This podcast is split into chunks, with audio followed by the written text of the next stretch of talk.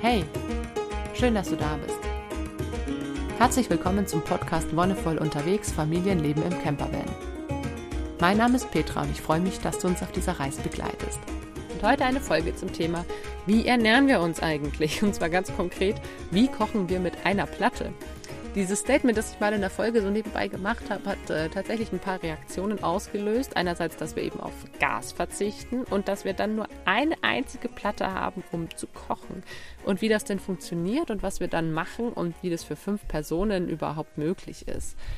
Und darauf möchte ich einfach ein bisschen eingehen. Einerseits, ähm, ja, was wir so für Essensrituale haben, und andererseits, wie es eben auch tatsächlich mit der Versorgung aussieht. Reicht der Strom und ähm, ja, wie kann man sich das vorstellen?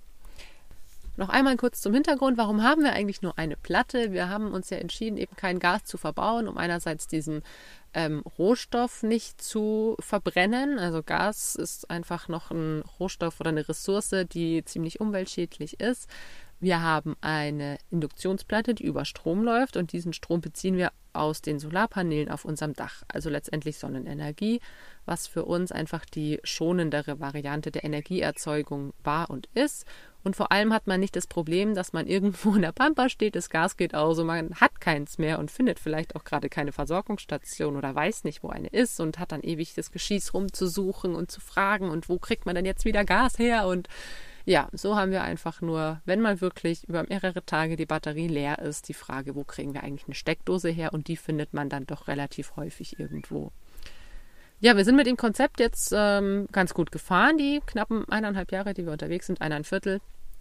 Ähm, es hat ähm, super funktioniert. Es ist tatsächlich eine Umstellung, aber es gibt so ein paar Tricks und Kniffe, wie man trotz einer Platte einigermaßen gut kochen kann. Man muss dazu sagen, wir haben die Routine, dass wir eigentlich nur einmal am Tag wirklich warm essen, also einmal was Warmes kochen und die andere Mahlzeit ist eine Brotzeit, also äh, Wäschbar, wie man in Baden-Württemberg sagt, oder ja, ich weiß nicht, wie in anderen Teilen Deutschlands das heißt. Bei uns in Bayern ist es einfach die Brotzeit. Das heißt, ne, äh, Brot, irgendwelche Aufstriche, bisschen Gemüse, Rohkost dazu und wenn noch was vom Mittag übrig ist, die Reste entsprechend. Das heißt, wir sparen uns auf jeden Fall eine Mahlzeit mit Kochen schon mal ein. Für Menschen, die, denen das wichtig ist, zwei warme Mahlzeiten am Tag zu haben, ist es vielleicht noch mal ein bisschen aufwendiger und da müsste man natürlich überlegen, ob das trotzdem geht. Kann ich gerade überhaupt nicht einschätzen, muss ich sagen. Manchmal ist es so, dass wir morgens einen Porridge machen, äh, also Haferschleim, sprich Milch warm machen und dann noch einen Tee kochen. Also morgens läuft die Platte einfach immer so ungefähr eine Viertelstunde. Da kann man dann wunderbar einfach Wasser heiß machen. Entweder mit dem heißen Wasser den Porridge übergießen, manchmal machen wir auch mit Milch und eben zum Tee kochen oder zum Muckefuck machen. An vielen Tagen essen die Kinder auch einfach nur Müsli zum Frühstück, also einfach ohne irgendwas groß rumzukochen und ähm, manchmal auch einfach Apfelmus irgendwie aus dem Glas. Das heißt, gerade das Frühstück ist so eine Mahlzeit, ja, mal kochen wir, mal nicht und wenn dann eben nur kurz. Das Mittagessen ist dann meistens eben kalt und dann kochen wir für abends auf dieser einen Platte. Und da haben wir so ein paar Rezepte für uns rausgefunden, die tatsächlich sehr gut funktionieren für uns als Fünferfamilie. Und das hat angefangen mit den One-Pot-Gerichten. Also da kannst du auch ähm, auf einem Kochportal deiner Wahl einfach mal One-Pot eingeben. Das kann man auch zu Hause machen. Ist ähm, auch natürlich energiesparender, weil man nicht zwei Platten benutzt, weil man nur einen Topf benutzt. Und wie der Name One-Pot schon sagt, fängt es auch an mit Eintopf. Also ich bin ja sowieso schon vorher so ein bisschen die Eintopfkönigin gewesen. Ich habe ja auch schon, als wir noch in der Wohnung gewohnt haben, sehr gerne und sehr oft Eintopf gekocht mit verschiedenen Basiszutaten. Wir haben das Glück, dass unsere Kinder Hülsenfrüchte gerne essen, also sowohl Linsen als auch Kichererbsen und Bohnen sind bei denen hoch im Kurs. Das ist ja auch was, was nicht alle Kinder mögen. Und genau, letztendlich ist so, dass das die erste große Gruppe von Gerichten einfach einen Gemüseeintopf mit irgendeinem Hülsefrüchte, äh, einer Hülsefrüchtebasis Kichererbsen gehen, glaube ich, am besten, dann gefolgt von Linsen. Und da kann man relativ viel machen. Also je nachdem, wir versuchen uns natürlich auch regional und saisonal zu ernähren, was es für Gemüse gibt. Meistens ist es äh, Karotte mit dabei, ganz oft auch Sellerie, also gerade dieses, ähm, wie sagt man, diese Mischung mit Sellerie, Lauch und, ah, Ofen, nein, Suppengemüse, genau. Suppengemüse gibt es irgendwie in jeden Ländern als Packung ähm, fertig zusammengestellt. Ähm, das ist was, was äh, sich sehr gut eignet für so eine Eintopfbasis. Ich persönlich finde ja auch Kartoffeleintopf immer sehr lecker. Äh, ist mein Mann nicht so ganz der Fan von, weil der nicht so der Kartoffelmensch ist. Der muss, bei dem müssen Kartoffeln noch richtig fest und speckig sein und ich mag sie eher weich und mehlig. Da gehen einfach unsere Interessen ein bisschen auseinander. Kann man da nicht so gut alles abdecken. Aber auch die Kinder mögen Kartoffeleintopf sehr gerne.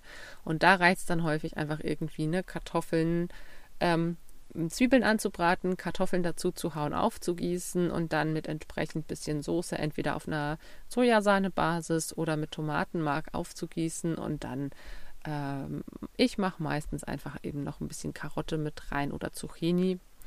Und das ist dann schon mal so diese eine Ecke mit Eintöpfen. Also Eintopfgerichte kannst du im Bus, finde ich, auch super gut kochen. Die brauchen eine relativ lange Zeit. Also da musst du schon mit vorbereiten, so eine gute Stunde rechnen. Kochen meistens so eine halbe Stunde, aber eben schnippeln dann noch mit dazu.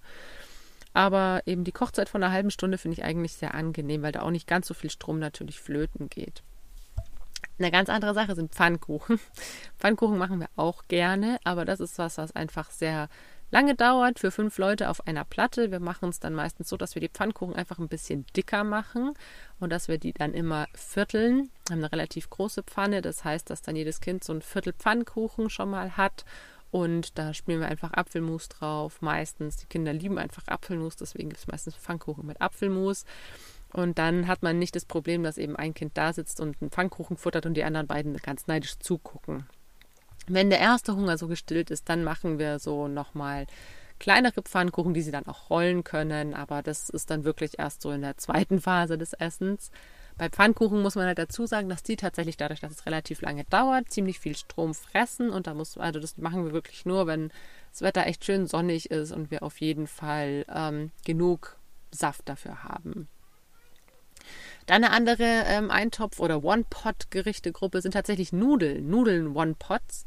Und das ist, finde ich, ganz spannend. Das habe ich nicht gewusst und das haben wir jetzt auch ausprobiert, ähm, dass man Nudeln, wenn man die in dem Wasser kocht, dann gießt man das Wasser danach ja meistens ab und das fanden wir schon irgendwie auch, wenn wir wandern waren, total bescheuert. Ne? Weil das Wasser kannst du auch eigentlich noch für was hernehmen. Und die Nudeln geben auch Stärke in dieses Wasser ab. Und es gibt einfach ähm, die Möglichkeit, die Nudeln mit weniger Wasser zu kochen und dann im letzten Prozess des Kochens, also ne, wenn die Nudeln, sag ich mal, zehn Minuten brauchen, dann brätst du erst das Gemüse an, das du vielleicht in die Soße mit reinhaben möchtest. Bei uns ist es in der Regel Zwiebel und Knoblauch, vielleicht mal ein bisschen Zucchini. Dann äh, gießt du das mit Brühe auf, dann kochst du die Nudeln direkt in der Brühe und dann gibt die Nudel, diese, ja, diese Nudelmasse so ein bisschen Stärke ab, was die Soße gleich ein bisschen eindickt. Und dann kannst du einfach noch Tomatenpampe oder Sojasahne bei uns auch häufig, wenn wir eine Sahnesoße machen, dazu hauen. Und dadurch, dass die Stärke jetzt schon im Wasser ist, dickt sich das automatisch noch ein bisschen ein. Und eben, ich hau das dann kurz vor Kochende dazu. Also wenn die Nudeln 10 Minuten kochen sollen, dann mache ich bei 8 Minuten ungefähr die Tomatenpampe mit rein oder die Sahne und lasse es dann nochmal aufkochen. Und dann gibt es äh, genau einfach so eine Art One-Pot-Nudelgericht, wo die Soße dann schon in den Nudeln drin ist.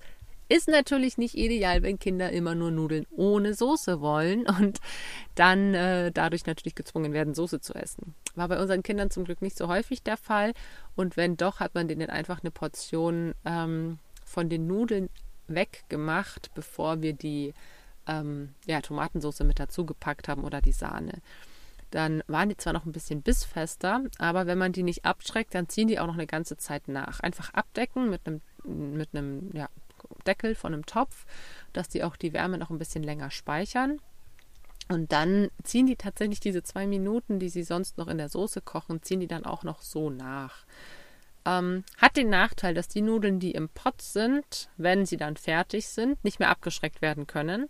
Das heißt, dass man sie dann auch relativ schnell essen sollte, weil sonst wären die einfach ziemlich, ja, matschig, pampig. Ist auch so ein bisschen Fingerspitzengefühl. Ne? Man kann auch sagen, man hört eine Minute früher auf, sie zu kochen, dann sind sie am Anfang vom Essen noch ein bisschen bissfester, dafür am Ende durch. Da muss man ein bisschen ausprobieren und ein bisschen spielen. Hängt auch davon ab, ob es ähm, Weißmehl oder Vollkornnudeln sind. Haben wir auch festgestellt. Das ist ein großer Unterschied. Aber das ist einfach ja, Erfahrungssache. Und da gibt es auch ganz gute Rezeptideen im Internet. Da kannst du auch mal gucken. Wie gesagt, wir, egal was wir kochen, wir starten meistens damit, dass wir Zwiebeln und Knoblauch in die Pfanne hauen oder in den Topf hauen. Ja, und dann ist natürlich so unser Favorite, weil es einfach super einfach ist, ist Couscous. Für Couscous brauchst du nur heißes Wasser Und manchmal machen wir es dann so, dass wir einfach mehr heißes Wasser kochen, als wir brauchen und dann die Hälfte zum Beispiel in den Couscous gießen und mit der anderen Hälfte noch äh, ein bisschen Gemüse dünsten, zum Beispiel Brokkoli. Brokkoli kann man super gut dünsten, der braucht echt nicht lange auf dem Herd, so fünf Minuten. Gedünstete Paprika, gedünsteten Fenchel finde ich persönlich auch sehr lecker. Da kann man danach einfach noch so ein bisschen Kleck Sojasauce drauf machen, dann ist das, finde ich, schon super geil. Und in der Zeit, in der man das Gemüse dünstet, zieht der Couscous durch. Das ist halt super praktisch. Dann hat man Couscous mit gedünstetem Gemüse. Ist ein Essen, was unsere Kinder auch lieben. Vor allem kann man da dann wieder ähm, aufteilen. Und wenn man eben noch Soße dazu möchte, dann kann man auch hier sagen, man nimmt dann das Wasser, in dem man die, die, die Brokkoliröschen oder das Gemüse gedünstet hat und macht daraus einfach noch eine Soße aus dem Rest von dem Wasser. Weil dünsten sollte man auch mit wenig Wasser, das heißt wirklich nur so ein bisschen fingerbreit unten rein und dann dampft es ja dann. Äh, das dämpft das Gemüse im Endeffekt und damit hast du dann wirklich nur noch einen Bodensatz Soße, den du dann zur Soße verarbeiten kannst. Ein Gericht, das man eigentlich sehr gut auf zwei Platten machen könnte, aber was sich bei uns herausgestellt hat, was ganz praktisches nacheinander zu machen, sind äh, Veggie-Würstchen mit Kartoffelbrei. Den Kartoffelbrei kann man nämlich ähm, vorher, also man kocht die Kartoffeln, kocht man auch One-Pot, sprich mit wenig Wasser, tut gleich Brühpulver dazu und lässt sie dann wirklich auch so ein bisschen dämpfen. Auch hier wieder mit dem Rest vom Wasser kann man dann gleich, oder mit dem Rest von der Brühe, kann man dann gleich ein bisschen Sahne dazu tun und die Kartoffeln stampfen und dann, während man das zubereitet, kann man einfach schon die Veggie-Würstchen in die Pfanne schmeißen. Das Gute ist, dass Veggie-Würstchen in der Pfanne einfach nicht lange brauchen, weil die müssen nicht durchbraten, die müssen einfach nur warm und ein bisschen knusprig werden. Und vor allem kann dann in der Zeit, in der man die Würstchen brät, auch schon der Kartoffelbrei, wenn man ihn stampft, auch schon ein bisschen auskühlen, weil das ist halt auch echt was. Ganz frischer Kartoffelbrei ist wirklich sackheiß. Und diese fünf bis zehn Minuten, die man dann noch hat, bis die Würstchen äh, fertig sind oder auch Spiegelei dazu, das ist auch was, was super gut geht. Das ist wirklich Gold wert, wenn die Kinder einfach dann hungrig sind und sich einen Löffel Kartoffelbrei reinschaufeln, ohne zu pusten, haben sie einfach nicht so hoch die Gefahr, dass sie sich verbrennen. Das hatte ich persönlich schon mal und ich weiß, wie ätzend das ist, sich an heißem Kartoffelbrei zu verbrennen. Deswegen ist es ganz cool, wenn das einfach schon ein bisschen auskühlen kann.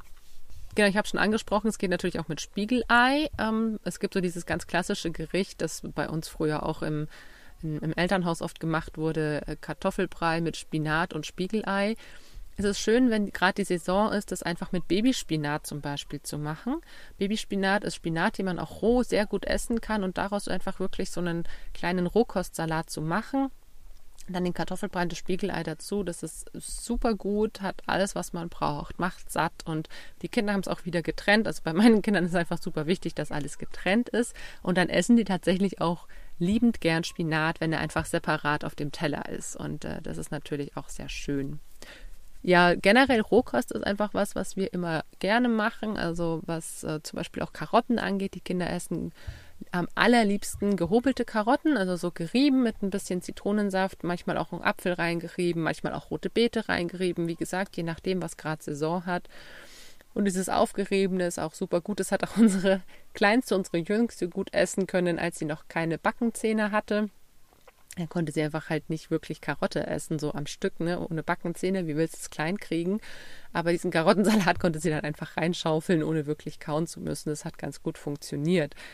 Das ist halt auch immer so die Frage, wie alt sind deine Kinder? Also eben, wir hatten jetzt diese Reise mit ähm, unseren Kindern in verschiedenen ja, Altersstufen, sage ich mal. Als wir losgefahren sind, hatte die Kleinste gerade mal zwei Zähne.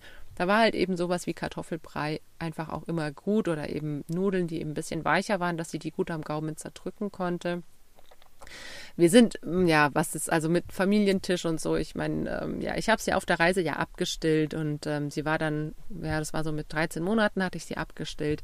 Sie hat vorher einfach schon viel am Familientisch mitgegessen. Es ist beim dritten Kind einfach was anderes als beim ersten. Also wir haben da nicht mehr groß rumgetan. Was äh, bei den Kindern natürlich auch immer ein sehr beliebtes Gericht ist, ist sowas wie Grießbrei oder Milchreis. Das machen wir auch ab und zu häufig dann auch mit Apfelmus oder einfach Zimt obendrauf. Ich persönlich, ich mm, bin ja, ja, ich mag es schon auch, aber für mich ist es keine vollwertige Mahlzeit, wenn es nur eine Süßspeise oder nur eine Mehlspeise gibt. Deswegen brauche ich dann einfach noch irgendwas anderes, aber meistens mache ich mir dann wirklich nur noch ein Sandwich oder sowas, weil alle anderen in meiner Familie sind damit sehr zufrieden. Wir hatten auch im Herbst, als wir in Deutschland waren, hatten wir ein ähm, paar richtig tolle, leckere Gläser Pflaumenkompott geschenkt bekommen. Das isst man natürlich dann auch gerne dazu. Das war auch richtig super. Wenn wir wissen, dass wir am Abend eine Milch oder eine Mehlspeise machen, also Pfannkuchen, Grießbrei oder Milchreis, dann schauen wir drauf, dass es mittags einfach zur Brotzeit ein bisschen mehr Rohkost und so weiter gibt. Also mittags haben wir sowieso immer einfach Paprika mit aufgeschnitten oder Gurke oder Tomate. Ähm, gar nicht so groß als Salat, sondern einfach wirklich nur so ein bisschen roh dazu. Die Kinder stehen total auf Crema, die Balsamico. Das heißt, dieses braune Zeug, was du da einfach drüber träufeln kannst. Und äh, das hat dann auch ein Dressing gut ersetzt. Und insofern hatten wir da dann auch immer so äh, eine Salatalternative. Hängt auch ein bisschen damit zusammen, dass mein Partner nicht gerne Blattsalat isst und dass der zum Transportieren einfach auch sehr viel Platz wegnimmt und wir nicht die idealen Bedingungen dafür haben. Und ja, es hat sich aber so ganz gut auch immer ergeben. Wenn wir dann irgendwo mal waren, wo es Salat gab, haben wir gerne einen gegessen oder wenn es mal wirklich wo frisch einen gab oder wir eingekauft haben gesagt haben, ja, jetzt kaufen wir direkt einen Salat, den wir am Abend dann verarbeiten zum Beispiel, dann gab es das schon, aber sonst war es einfach immer irgendwie rohes Gemüse oder so dazu. Und dann natürlich der, naja, nicht Klassiker, aber ja, vielleicht, es war eine Zeit lang wirklich hoch im Kurs, Lieblingsessenstechnisch, der Mais. Also Mais zum Ab Abnagen, Abfuttern, Abknabbern. Und ähm, ja, wir haben da einfach wirklich viele Abende gehabt. Es ist im Bus super unpraktisch. Wenn drei junge Kinder Mais essen, hast du danach die Ultrasauerei im Bus. Das heißt, wir haben versucht, diese Maisaktionen eher nach draußen zu verlagern. Wenn wir irgendwo an einem Platz waren, wo wir gut auch mal unseren Campingtisch aufstellen konnten, hatten wir einfach echt um einiges weniger Sauerei danach im Bus. Ähm, die Kinder haben natürlich das immer gefeiert, also einfach nur gekochten Mais mit Butter und Salz. Es ist, warum auch immer, mega der Hit bei denen gewesen. Und ich habe dann da auch meistens in dem Wasser, in dem der Mais kocht, danach noch ein bisschen Gemüse gedünstet. Das ist, ja, ich finde es immer spannend zu sagen, okay, das ist für mich ein vollwertiges Essen. Für meinen Mann ist es das nämlich nicht. Der findet Mais ist äh, irgendwie so ein Snack für zwischendurch. Es kommt natürlich ganz auf deine eigenen Präferenzen drauf an. Also wir hatten es auch schon mal, dass wir dann in einem Topf Mais, Kartoffeln und Brokkoli hatten. Also als erstes haben wir die Kartoffeln rein dann haben wir die eben 20 Minuten gekocht. Dann haben wir den Mais dazu, haben den äh, fünf Minuten gekocht und dann haben wir noch fünf Minuten Gemüse dazu getan. Und das war dann quasi auch so eine Art Mais, Kartoffel, Gemüse One-Pot, aber es war halt eben im Wasser gekocht und das haben wir danach wieder abgegossen. Und dann hatten wir es einfach äh, ein bisschen gesalzen, gebuttert. Und dann hatten wir eben diese Kartoffeln, den Mais und das Gemüse. Und mit den Kartoffeln war es dann für meinen Mann auch ein vollwertiges Essen. Tatsächlich sind Kartoffeln mit Butter und Salz einfach auch hoch im Kurs. Dank Janosch. Vielen, vielen Dank, lieber Janosch, dass du dafür gesorgt hast, dass unsere Kinder liebend gern Butter, Kartoffeln mit Brokkoli und Blumenkohl essen. Das ist natürlich, ähm, ja, ist in den Tiger- und Bärgeschichten einfach ganz oft erwähnt worden. Und das war dann so das Ding, oh ja, heute machen wir äh, Janosch-Kartoffeln einfach mit Butter und Salz.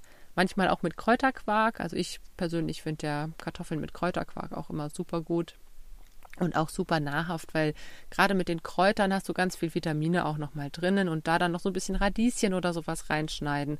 Das bedarf auch nicht viel Mühe, ist schnell gemacht und super lecker. Und was noch in die Kategorie Eintopf fällt, was wir gar nicht so oft gemacht haben, ist sowas wie Chili sin Carne, aber auch nicht wirklich Chili, weil es nicht so wirklich scharf war für die Kinder. Also letztendlich auch einfach ein Eintopf mit Sojaschnetzeln, mit Bohnen, mit Mais und ähm, ja, das äh, ist immer auch ganz gut mit angekommen. So ein bisschen eben mit Paprika gewürzt, war auch super lecker und Suppen. Suppen gehen auch immer super gut auf einer Platte, schmeißt das Gemüse nach und nach rein. Bei uns war Buchstabensuppe natürlich einfach immer der Hit. Bei Buchstabensuppe kochen viele ja die Buchstaben auch separat. Wir schmeißen die dann auch am Ende der Suppe ein, also am Ende des Kochens der Suppe einfach mit rein und lassen die fünf Minuten mitkochen. Hm, wobei es kommt drauf an, also wir haben welche, die brauchen acht Minuten, deswegen lassen wir sie fünf Minuten mitkommen, dann äh, kochen, dann können sie noch eben die drei Minuten ziehen. Ding ist halt, dass man das nicht so gut aufheben kann, aber bei uns hat sich sowieso so etabliert, dass wir die Mengen so kochen, dass wir eigentlich nicht so viel aufheben müssen. Und gerade bei einer Suppe, bei einer Nudelsuppe, da geht eigentlich immer noch was weg. Also die macht jetzt nicht so krass Pappe satt, dass man wirklich gar nichts mehr essen kann. Und was Milchreis und Grießbrei und so angeht, da haben wir es dann einfach, auch wenn es Reste gab, die haben wir dann oft einfach in unseren Glasbehältern aufgehoben und dann eben am nächsten Tag zum Frühstück oder zum Mittagessen als Nachspeise dazu gepackt. Ja, was den Strombedarf angeht, hat es eigentlich für uns eben immer ganz gut gepasst. Wenn wir wirklich gar keine Sonne, gar keinen Income an Strom hatten, dann haben unsere Akkus so, auch als wir nur die 100 Ampere-Stunden hatten, haben die so für drei Tage gereicht. Jetzt mit den 200 Ampere-Stunden sind wir tatsächlich noch nie in die Bredouille gekommen, dass unsere Akkus leer gewesen wären. Also auch nach vier Tagen irgendwie bedeckter Himmel und viel Regen waren die immer noch viertelt voll und es hat immer super gereicht. Wir haben festgestellt, dass wir tatsächlich ein bisschen mehr Strom verbrauchen, jetzt wo wir den zweiten Akku mit dabei haben, weil wir uns denken, ach ja, komm, nachmittags irgendwie noch irgendwie eine heiße Schokolade oder ein Teechen, ist ja kein Problem. Ähm, für uns hat sich das ganz gut eingependelt. Und wie gesagt, allein das Bewusstsein, dass man Strom eigentlich überall kriegen kann, hat auch dafür gesorgt, dass wir da sehr entspannt waren und ähm, uns auch nicht so viele Sorgen drum gemacht haben wenn wir mal auf einem Campingplatz waren oder so, haben wir uns auch öfter mal natürlich eingestöpselt, wenn die Batterien irgendwie nur halb voll waren. Haben dann auch manchmal am Campingplatz gekocht. Ne? Also das habe ich natürlich auch genossen, wenn wir irgendwo waren. Also ich erinnere mich an ein paar Tage, wo wir in Norwegen auf einem Campingplatz waren, wo wir die Küche einfach mitbenutzt haben weil es einfach auch so viel angenehmer ist, dieses, diesen Raum zu haben. Ne? Also hier im Bus ist man dann doch ein bisschen beengt und muss sich organisieren und da hatte man einfach Platz und konnte sich ausbreiten. Das war auch schon schön, das einfach mal wieder so zu erleben. Ansonsten kann ich sagen, wir sind mit der einen Platte bisher super gut ausgekommen. Es bedarf ein bisschen mehr Organisation, man muss sich ein bisschen mehr überlegen, was koche ich in welcher Reihenfolge und wann mache ich was. Aber gerade so wie bei uns, wenn wir sagen, wir machen immer ein bisschen Salat, Rohkost oder aufgeschnittenes rohes Gemüse dazu, was ja auch echt gesund ist, nicht immer nur das gekochte Gemüse zu essen, dann kann man sich das ganz gut so einteilen, dass man eben auf jeden Fall immer eine gute warme Mahlzeit hat und dass man dann ein bisschen ähm, ja, Beilagen quasi dazu macht. Und wie gesagt, auch mit mehreren Dingen in einem Topf. Da muss man sich nur trauen. Da muss man nur einen groß genugen Kopf nehmen, Topf nehmen und dann kann man eben auch Kartoffeln, Mais und Brokkoli in einem Topf kochen mit unterschiedlichen Zeiten, wo man dann genau gucken muss, einfach wann schmeiße ich was rein. Aber auch das hat immer ganz gut funktioniert. Wie gesagt, auch so das Haushalten mit dem Wasser, das Schauen, was kann ich noch wiederverwerten, fand ich ganz spannend. Ne? Wie kann ich so kochen, dass ich möglichst wenig Aufwand habe? Das ist vielleicht für Menschen, die ultra gern kochen und dann richtiges Fest draus machen. Ist das vielleicht eine Umstellung? Ja, das kann gut sein, aber trotzdem hat, also ich bin auch so ein Mensch, wenn ich die Möglichkeit habe, koche ich gern viel ausschweifend, breite mich in der ganzen Küche aus. Aber hier ist es nicht, die, hier gibt es nicht die Möglichkeit und ich mache das draus, was ich habe. Einfach über irgendwie ein paar Tomaten noch ein bisschen Sesam drüber zu machen oder übers ähm, Essen, wenn ich noch vielleicht eben was gebraten habe, Würstchen oder was auch immer, das Spiegelei, die Pfanne noch zu nutzen, um einfach noch ein bisschen zum Beispiel Sonnenblumenkerne drin anzubraten, also so zu rösten. Das sind so Sachen, so die Kleinigkeiten, die es dann einfach ausmachen und die es dann auch lecker machen. Und ich denke, da kann man eben auch mit einer Platte ganz viel machen und eben auch mit einer Platte für fünf Leute ganz viel machen. Man braucht nur einen Topf, der groß genug ist und den haben wir. Und ne, einen Wok, der ist groß genug und den haben wir. Ach ja, Woknudeln habe ich ganz vergessen. Ha, also das ist natürlich auch was. Hallo, das ist super einfach. Äh, du, man nehme einen Wok, man nehme Gemüse, das man darin machen möchte. Bei uns waren es häufig einfach Bohnen und Sprossen und äh, ein bisschen Paprika und Zwiebel. Man brät es an, ganz kurz, also man brät es wirklich ganz scharf und kurz an, löscht es ein bisschen mit Sojasauce ab, gießt es dann mit ein bisschen Wasser auf und legt dann in das Wasser die Mienudeln rein. Und Mienudeln brauchen auch nicht lange, die ziehen auch relativ schnell durch. Ich glaube so vier bis fünf Minuten. Ich habe es nicht mit Glasnudeln gemacht, weil unsere Kinder keine Glasnudeln essen. Und das ist natürlich auch was, was äh, super entspannt geht und ähm, einfach auch schnell ein gutes Essen parat hat. Was wir tatsächlich auch mal gemacht haben, ohne einen Backofen zu haben, sind Pommes in der Pfanne. Fand ich auch spannend, geht tatsächlich auch ganz gut. Eine große Pfanne und hatten einfach so auf dreimal die Pommes da drin in relativ viel Öl, einfach äh, angebraten, halb frittiert. Haben sich die Kinder natürlich mega gefreut, dass es Pommes gibt. War natürlich nicht ganz das gleiche wie im Ofen, aber es hat funktioniert. Und ähm, ja, Risotto kann man natürlich auch äh, als One-Pot machen, ähm, den Risotto-Reis entsprechend ähm, kochen und dann einfach das Gemüse dazu tun und es dünstet dann auch mit durch. Ähm, haben wir aber tatsächlich gar nicht so oft gemacht, weil auch Risotto Ultrasauerei macht und das mit gerade mit unserem kleinsten Kind einfach immer sehr viel Putzaufwand hinterher bedeutet hat. Jetzt, wo sie langsam größer wird, jetzt ist sie zwei, jetzt ist sie selber mit dem Besteck relativ zielsicher in ihren Mund hinein. Jetzt machen wir das wieder häufiger ab und zu, aber trotzdem, ja, es ist mit, mit Nudeln und ähm, Kartoffeln noch um, einiges entspannter. Ja, und das sind so unsere, ich weiß nicht, es sind ja eigentlich gar keine Geheimtipps, aber weil halt tatsächlich diese Frage so kam, so dieses Unvorstellbare, wie kocht ihr mit einer Platte für fünf Leute? Man findet seine Wege auf jeden Fall. Man ähm, organisiert sich und wenn das für dich irgendwie in Frage kommt, eben auch auf Gas zu verzichten, es gibt auch ähm, größere Felder, also auch Induktionsherde, die zwei Platten haben. Was aber ganz wichtig ist, ist, dass man guckt, wie viel Watt die denn eigentlich dann brauchen. Weil wenn du dann natürlich auch mit zwei Platten kochst, dann nutzt du gleichzeitig mehr Energie und zum Beispiel unsere Batterien geben nur 100 Ampere Stunden, nein, geben, wie viel geben die ab? 100 Ampere. Ja, sie haben 100 Ampere Stunden und wenn man sie ähm, wenn man die Platte benutzt, dann werden pro Batterie 100 Ampere abgegeben. Das heißt, dass wenn man die ähm, Platte auf der höchsten Stufe laufen lässt ähm, und als wir nur eine Batterie hatten, ging das tatsächlich nicht, weil dann saugt die 180 Ampere. Und das konnte die eine Batterie eben nicht gewährleisten. Und jetzt kann man eben, wenn man auf der höchsten Stufe ist, saugt sie von der einen 90, von der anderen 90, könnte man theoretisch auf der höchsten Stufe kochen.